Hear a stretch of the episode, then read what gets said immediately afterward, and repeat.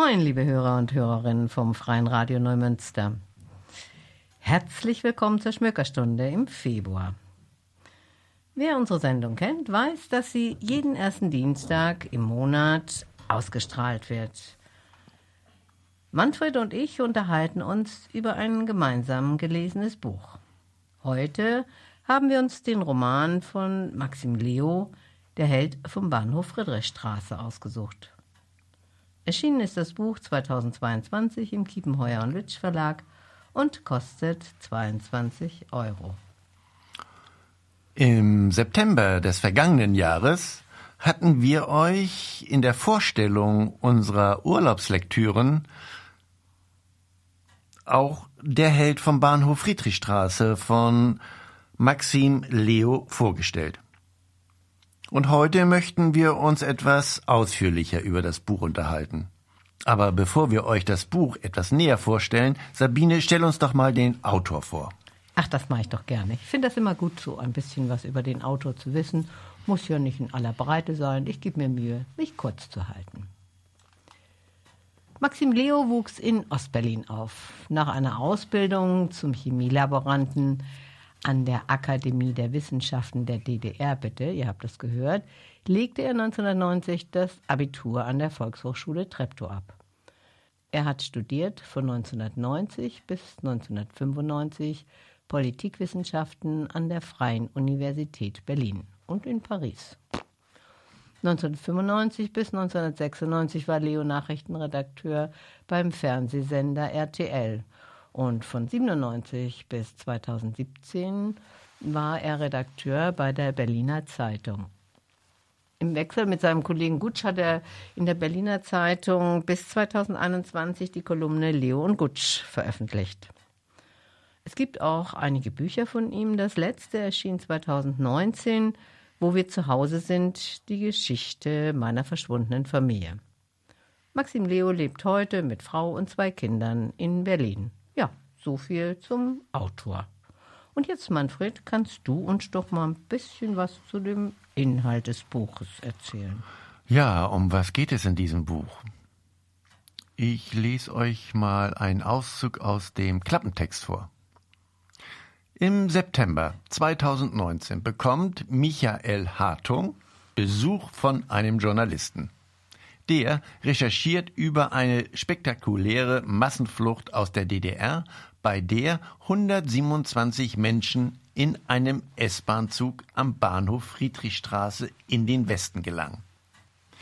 Der Journalist hat Stasi-Akten entdeckt, aus denen hervorgeht, dass Hartung, der früher als Stellwerkmeister am Bahnhof Friedrichstraße gearbeitet hatte, die Flucht eingefädelt haben soll. Hartung dementiert zunächst, ist aber nach Zahlung eines ordentlichen Honorars und ein paar Bieren bereit, die Geschichte zu bestätigen. Sabine, lies doch mal einen Auszug, wie der Journalist zu Hartung kommt. Hartung in seiner Videothek.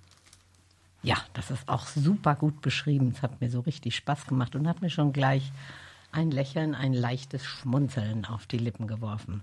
Es geht los. Die Tür des Movistar sprang auf. Ein Mann, den Hartung noch nie gesehen hatte, betrat den Laden. Mein Name ist Landmann. Ich arbeite für das Nachrichtenmagazin Fakt und würde gern ein Interview mit Ihnen machen. Hartung blickte auf den Laptop, wo der Gendarm Crechot begleitet von einer jauchzenden Nonne eine herrliche Verfolgungsjagd absolvierte. Ich bin sehr beschäftigt. Worum geht es denn? Wie Sie sicher wissen, jährt sich in sechs Wochen zum 30. Mal der Tag des Mauerfalls. Hm. Wir bereiten gerade eine Sonderausgabe vor und ich habe ein paar Fragen. Es geht um die Flucht am Bahnhof Friedrichstraße am 12. Juli 1983. Der S-Bahn-Zug, der in den Westen verschwand. Die Massenflucht. Sie wissen schon. Ja und? Nun, ich habe mir die Stasi-Akten angesehen. Sie wurden damals als Hauptverdächtiger festgenommen, als Strippenzieher, der alles organisiert hat.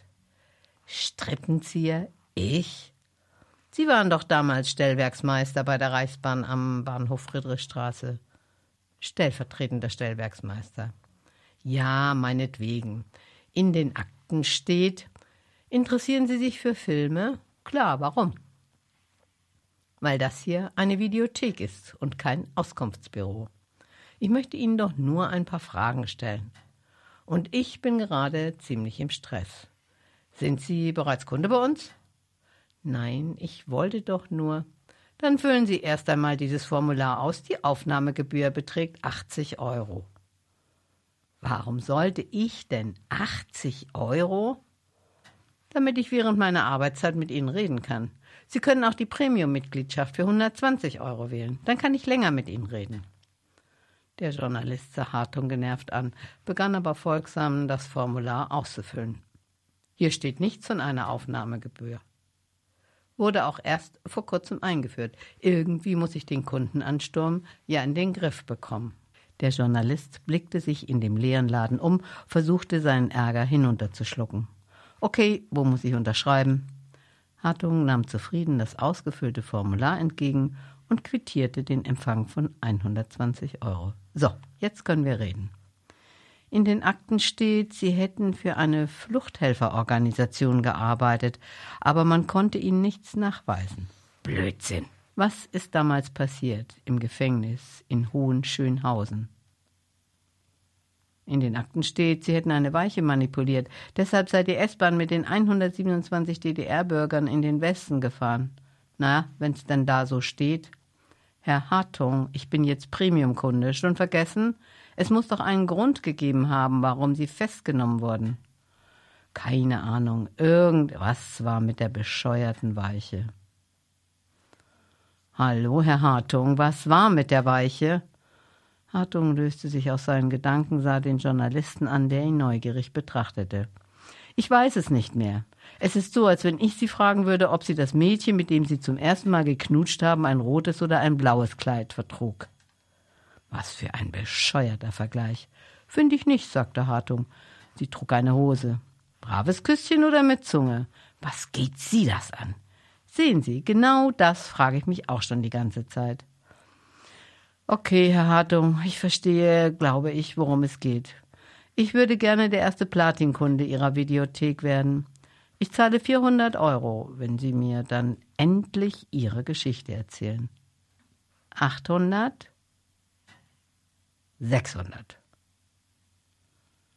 Okay. Hartung holte noch ein Bier aus dem Kühlschrank, stellte dem Journalisten eine Flasche hin. Er versuchte sich zu erinnern, das versprochene Geld beschwingte ihn ungemein. Wer hätte gedacht, dass er mal 600 Euro, also umgerechnet 1200 D-Mark, was ja quasi 6000 Ostmark waren, nur dafür bekommen würde, ein paar alte Reichsbahngeschichten zu erzählen. Es gab einen Sicherheitsbolzen, der musste von Hand gelöst werden, bevor man die Weiche elektrisch stellen konnte. Was war so wichtig an dieser Weiche? Über diese Weiche konnten S-Bahn-Züge, die im Osten repariert worden waren, zurück nach Westberlin gebracht werden. Der Journalist zog einen Schreibblock und einen Stift aus der Tasche und begann Notizen zu machen. Ich dachte, das Ostberliner S-Bahn-Netz sei komplett vom Westberliner S-Bahn-Netz getrennt gewesen. War es auch, sagte Hartung, aber es gab diese eine Weiche am Bahnhof Friedrichstraße, da, wo die Ost-S-Bahn ankam.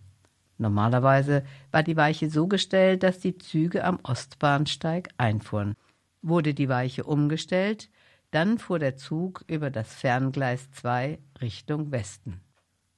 Ja, passend zu dieser Episode von Christian Anders. Es fährt ein Zug nach nirgendwo.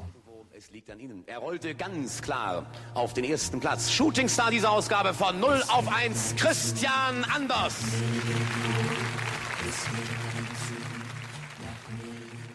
Sabine, was hat dir an dem Buch gefallen? Erzähl doch mal. Ja, also vielleicht habt ihr es auch schon so ein bisschen beim Vorlesen wahrgenommen. Für mich war der Stil oder ist der Stil einfach einnehmend. Maxim Leo ist ja im Osten groß geworden, das merkt man richtig am mhm. Ja, er lässt den mhm. Protagonisten schon aus seiner eigenen Sicht mhm. sprechen. Genau.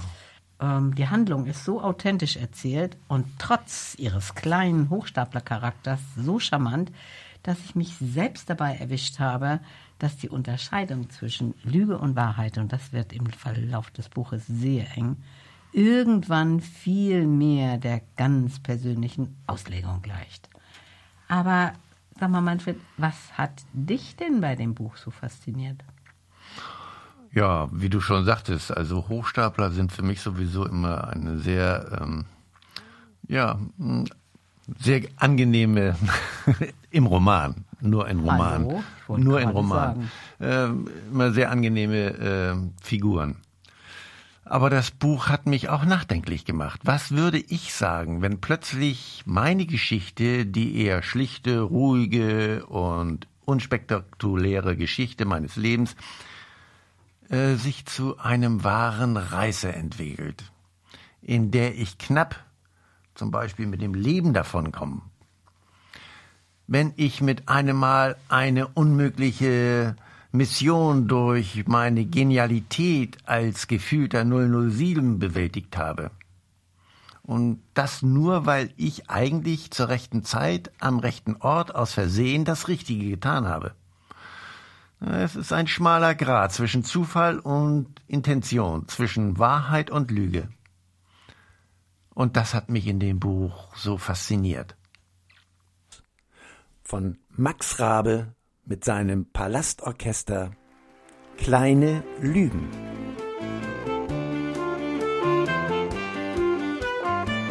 Du fragst mich, Schatz, bin ich zu dick? Lasst euch weiter mitnehmen in diese Geschichte.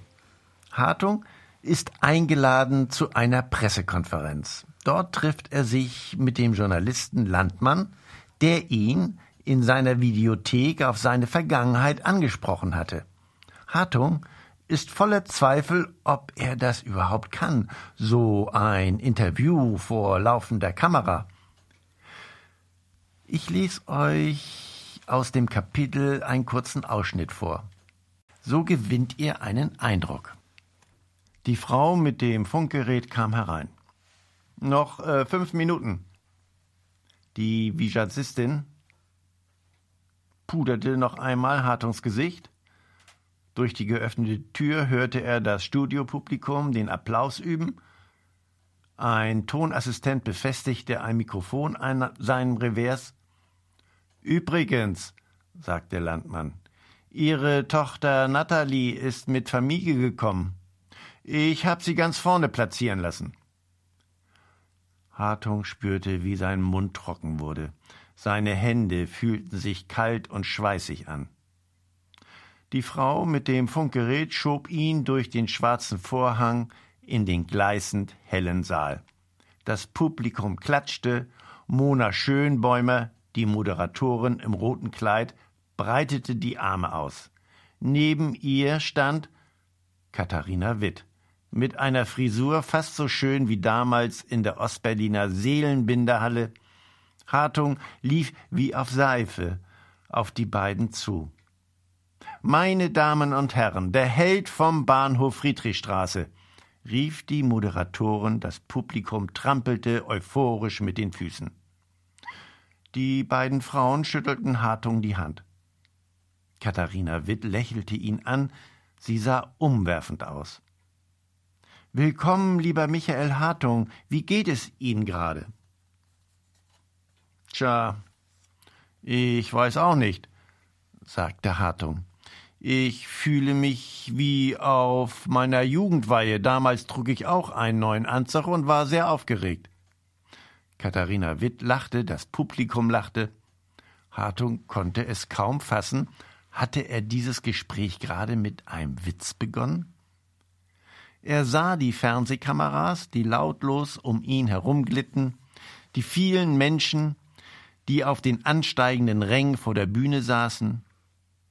Die Aufregung ließ langsam nach. Er sah Natalie in der ersten Reihe sitzen, daneben ihre Kinder, die erstaunlich groß geworden waren. Herr Hartung, sagte die Moderatorin, Bevor Sie uns erklären, wie Sie es geschafft haben, 127 Menschen über die bestgesicherte Grenze der Welt zu bringen, würde ich gerne wissen, wie es für Sie war, in einer Diktatur zu leben. In Unfreiheit, unter ständiger Beobachtung. Viele DDR-Bürger wurden von den eigenen Ehepartnern bespitzelt. Sogar Kinder wurden auf ihre Eltern angesetzt. Ihr Leben war von ständiger Angst geprägt. Ein falsches Wort und man verschwand im Gefängnis. Das kann man sich ja heute kaum mehr vorstellen, vor allem diejenigen, die nach dem Mauerfall geboren wurden. Boah, richtig gut. Kann ich mir echt vorstellen, die Situation da so im Studio. Aber bevor wir weiter in das Fernsehinterview einsteigen, mit Hartung hören, wie es weitergeht, hier eine Musik von Pulis mit Jan-Josef Liefers. Wenn Träume sterben.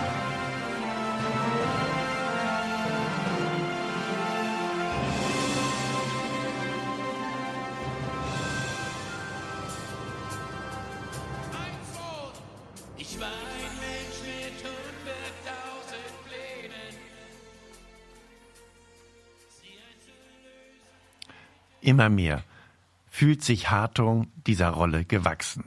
Ich lese mal weiter. Das Studiopublikum wurde langsam unruhig. Die Moderatorin sah Hartung erwartungsvoll an.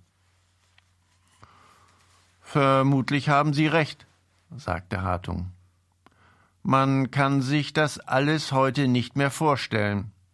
Wenn ich jetzt manchmal jungen Leuten von der DDR erzähle, dann schauen sie mich ganz seltsam an. Es sind Sachen, an die kann man sich erinnern, aber man versteht sie nicht mehr. Es ist wie ein Märchen, das irgendwann sein gutes Ende gefunden hat. In der Nacht, in der die Flucht stattfand, sagte die Moderatorin mit dramatisch schwarmer Stimme, standen sie allein gegen Dutzende Grenzsoldaten und Stasi-Leuten, die genau solche Fluchten am Bahnhof Friedrichstraße verhindern sollten. Hatten Sie keine Angst? Natürlich hatte ich Angst, sagte Hartung. Es ist auch okay, Angst zu haben, weil sie einen wach hält und vorsichtig bleiben lässt. Man darf sich von ihr nur nicht lähmen lassen. Ich wusste, ich hatte nur einen Versuch. Das musste einfach klappen. Ich hab gelesen, sagte Katharina Witt, dass Sie wochenlang trainiert haben, wie Sie an den Gleisen bis zur Weiche vorlaufen konnten, ohne von den Scheinwerfern der Grenze erfasst zu werden. Haben Sie da so eine richtige Choreografie entwickelt oder wie muss ich mir das vorstellen? Ach, jetzt lese ich einfach mal ein Stückchen weiter, Manfred, weil das ist so toll, dieses Interview und überhaupt, ja, die ganze Situation. Also, das haben Sie richtig gelesen, begann Hartung. Er hatte keine Ahnung, was er erzählen sollte. Können Sie mir vielleicht einen Schluck Wasser eingießen? Mein Mund ist zu trocken und meine Hand zittert vor Aufregung. Katharina Witt bedachte ihn mit einem mütterlichen Blick und goss sein Glas voll. Hartung trank und hatte Zeit gewonnen. Er dachte an einen der Olsenbande-Filme, in dem ein Safe in einem Tresorraum geknackt werden sollte, der von Bewegungsmeldern umgeben war. Es gab nur einen schmalen Korridor im Tresorraum, der von den Bewegungsmeldern nicht erfasst wurde. Zur Übung benutzte die Bande zwei Stühle, deren Beine mit Schnüren verbunden waren. Der Weg zur Weiche war schwierig, sagte Hartung. Die Scheinwerfer schwenkten alle zehn Sekunden über die Gleise. Und um nicht vom Beobachtungsturm aus gesehen zu werden, musste ich mich flach auf den Schotter neben die Gleise legen, sobald der Lichtkegel kam. Das heißt, ich bin gelaufen und habe gezählt. Von eins bis acht, bei neun habe ich mich hingeworfen und bei zehn kam das Licht. Dann bin ich wieder aufgesprungen und gelaufen, immer weiter erzählend. Herr Hartung, sagte die Moderatorin, Sie haben bisher nie verraten, warum Sie das alles getan haben. Im Blick-Interview sagten Sie, die Hintergründe seien zu schmerzhaft, zu persönlich. Deshalb könnten Sie darüber nicht reden. Das akzeptieren wir natürlich, es sei denn, Sie haben zwischenzeitlich Ihre Meinung geändert. Ich denke, ich spreche nicht nur für mich und nicht für die Leute hier im Saal, sondern auch für die Millionen Zuschauer zu Hause an den Fernsehgeräten. Wenn ich Sie bitte, uns zumindest eine klitzekleine Andeutung darüber zu machen, worum es Ihnen in dieser Nacht im Juli 1983 eigentlich ging. Hartung stutzte. Er sah zu Landmann, der den Kopf schüttelte. Sie hatten darüber gesprochen, wie lange man diesen Teil der Geschichte im Verborgenen halten konnte, ob es nicht ziemlich unglaubwürdig war, den ganzen Rest der Story detailliert öffentlich auszubreiten. aber in dieser entscheidenden Frage die Antwort schuldig zu bleiben. Das Problem war nur, Hartung hatte keine Antwort. Was sollte er denn erzählen? Er wusste von Landmann, dass es eine Liste der 127 S-Bahn-Flüchtlinge gab, die damals von der Westberliner Polizei angelegt worden war. Er konnte sich nicht einfach irgendeinen Namen ausdenken, das würde sofort rauskommen. Ich möchte ihren Namen hier nicht nennen, weil ich weiß, es wäre ihr nicht recht. Sie war meine erste große Liebe. Sie war Tänzerin, sie schwebte durch das Leben und ließ mich auch ein bisschen mitschweben. Ich weiß, das klingt total klischeehaft, aber ich fühlte mich wie so ein bescheuerter Prinz im Märchen. Jetzt war es ganz still im Saal. Und passend noch ein Stück von den Pudis. Es war schön.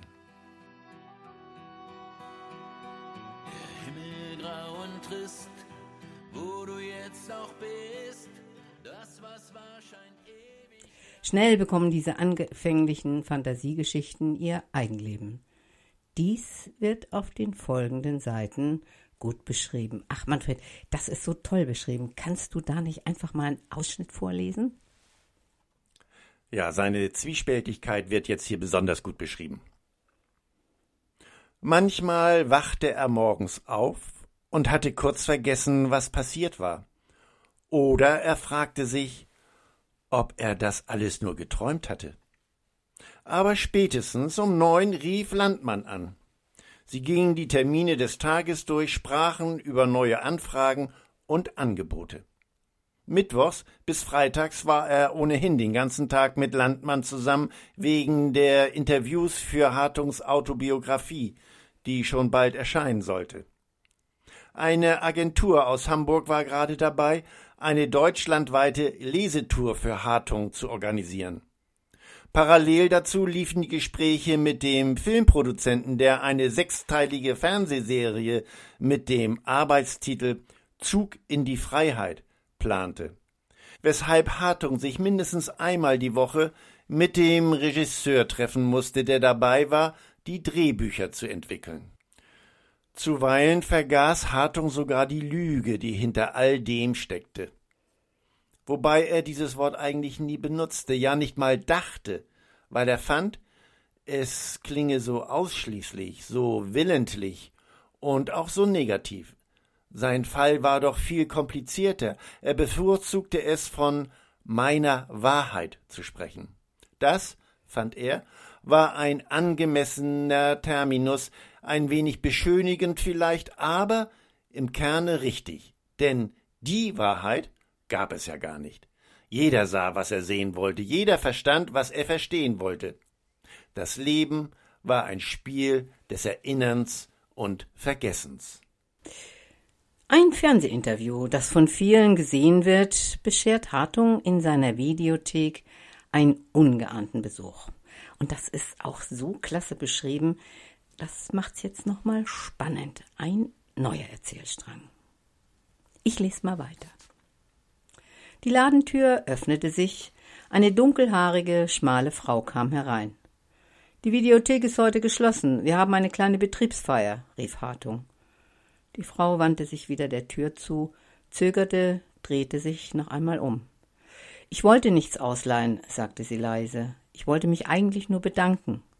Hartung ging auf sie zu. Die Frau knetete ihre Hände, suchte nach Worten. Es tut mir leid, dass ich Sie störe. Ich bin gleich wieder weg. Sie stören überhaupt nicht, sagte Hartung. Worum geht es denn? Sie haben mein Leben verändert. Die Frau stockte, blickte hoch, fuhr sich nervös mit der Hand durchs Haar. Ich hätte nicht herkommen sollen, es tut mir leid, sagte sie und verschwand durch die Tür in der Dunkelheit. Hartung überlegte kurz, dann lief er auch nach draußen, er blickte die Frau auf der anderen Straßenseite. Hallo, warum laufen Sie denn weg? rief er ihr hinterher. Die Frau blieb stehen, er holte sie ein. Was ist denn los? Habe ich was falsch gemacht? fragte Hartung. Die Frau schüttelte den Kopf. Es ist mein Fehler. Ich bin, ich weiß auch nicht, was mit mir ist. Sie standen sich schweigend gegenüber in der Dunkelheit, konnten kaum ihr Gesicht erkennen. Wissen Sie, es kommt leider nicht besonders oft vor, dass eine schöne Frau in meinen Laden kommt, um sich bei mir zu bedanken. Deshalb würde ich schon ganz gerne wissen, worum es geht. Ich war zusammen mit meinen Eltern in der S-Bahn, die in den Westen gefahren ist. Wir sind damals dort geblieben. Aber wir haben nie verstanden, wie das eigentlich alles passieren konnte, sagte sie. Warum gerade wir? Warum an diesem Tag? Sie haben unser Leben verändert. Dafür wollte ich Ihnen danken. Die Geschichte von Hartung nimmt Fahrt auf. Und nicht nur mit seiner Verbindung mit dem Journalisten Landmann, sondern auch mit Paula. Und damit ihr das so ein bisschen äh, verarbeiten könnt, hier nun ein absoluter Hit aus der damaligen DDR. Von Karussell aus dem Jahre 1987. Der Text passt, so finde ich, zu Hartungs Zwiespalt und zu Hartungs Gewissensbissen. Karussell, als ich fortging, von 1987.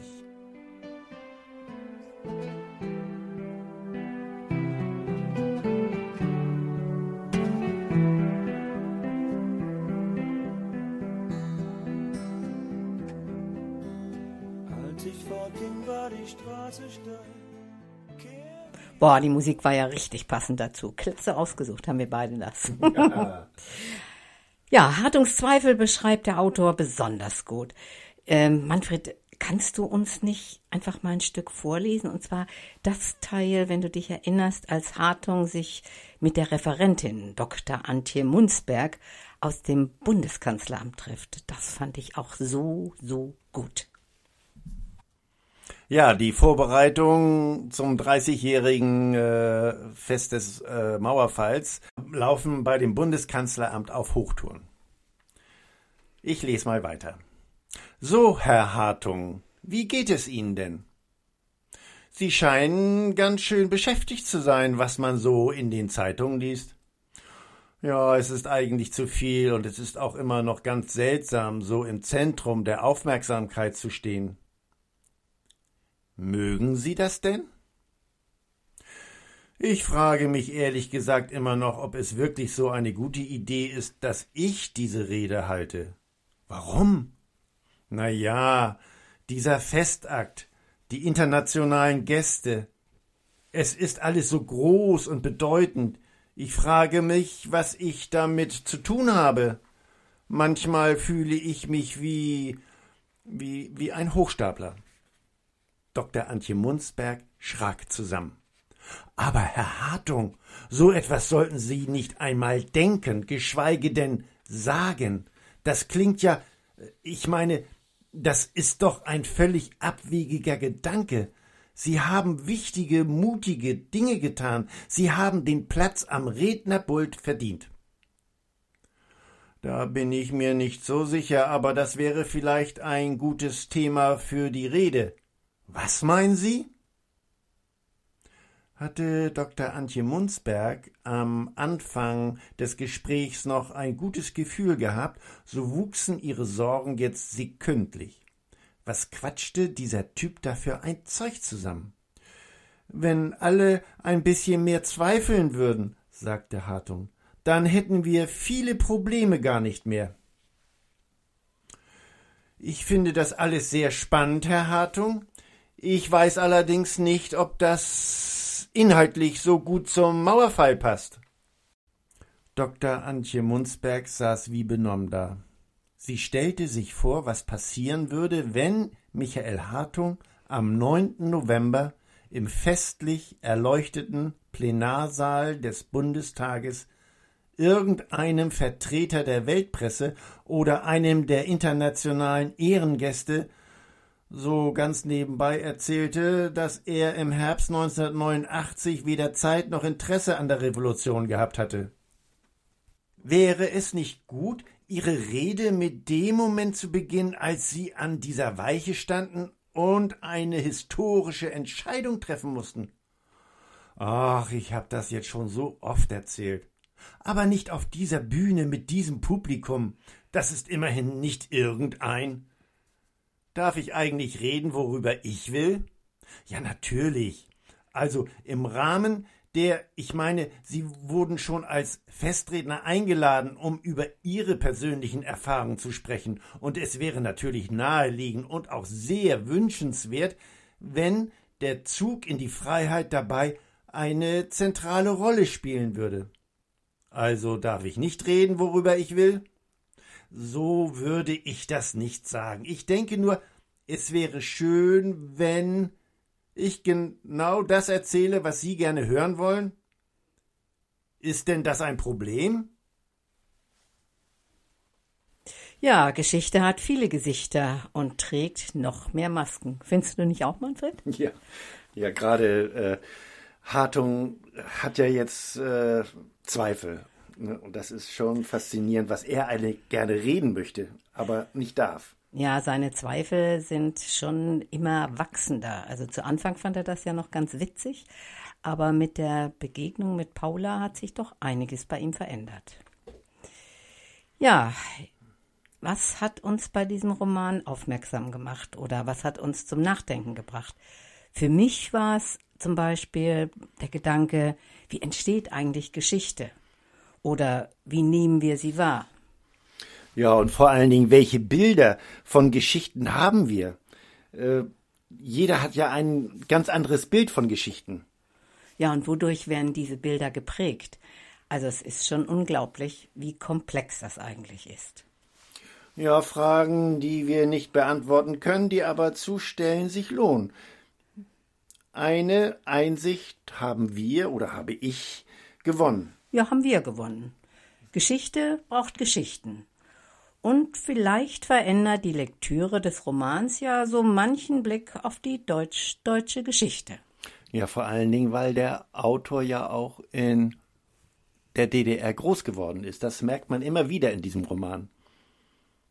Passend zu Geschichten haben viele Gesichter im Osten geboren. Das ist die neue Ostrock-Hymne von Hardy und Herios. Über sieben Brücken weit mit Autos alt wie ein Baum. Hartungs Auftreten zum 30-jährigen Jubiläum des Mauerfalls wird von dem Journalisten Landmann eigennützig und vom Bundeskanzleramt euphorisch angetrieben. Die Vorbereitungen laufen auch Hochtouren. Alle Versuche mit den verschiedensten Überredungskünsten Hartung zu dieser Rede zu überzeugen. Immer wieder kommt Hartung in Gewissenskonflikte, immer wieder werden diese ihm ausgeräumt. Der Autor Maxim Leo beschreibt dies sehr nachvollziehbar. Und wie entscheidet sich Hartung? Maxim Leo gelingt in seinem Roman Der Held vom Bahnhof Friedrichstraße eine originelle Geschichte, die übrigens kein historisches Vorbild hat. Die Medien- und Politsatire wird zum Lehrstück über Geschichtsverständnis und Geschichtsschreibung. Warum er am Ende des Buches ein vielleicht noch größerer Held ist, als die Medien aus ihm machen wollten, dürft ihr selbst bei der sehr zu empfehlenden Lektüre entdecken. Wie immer lassen wir euch in unserer Schmökerstunde mit unseren Eindrücken und unseren Leseausschnitten allein. Der Held vom Bahnhof Friedrichstraße von Maxim Leo erschienen im Verlag Kiepenheuer und Witsch und kostet 22 Euro. Zum Schluss von den Scorpions Wind of Change, der Song, der bei keinem Jahrestag des Mauerfalls fehlen darf.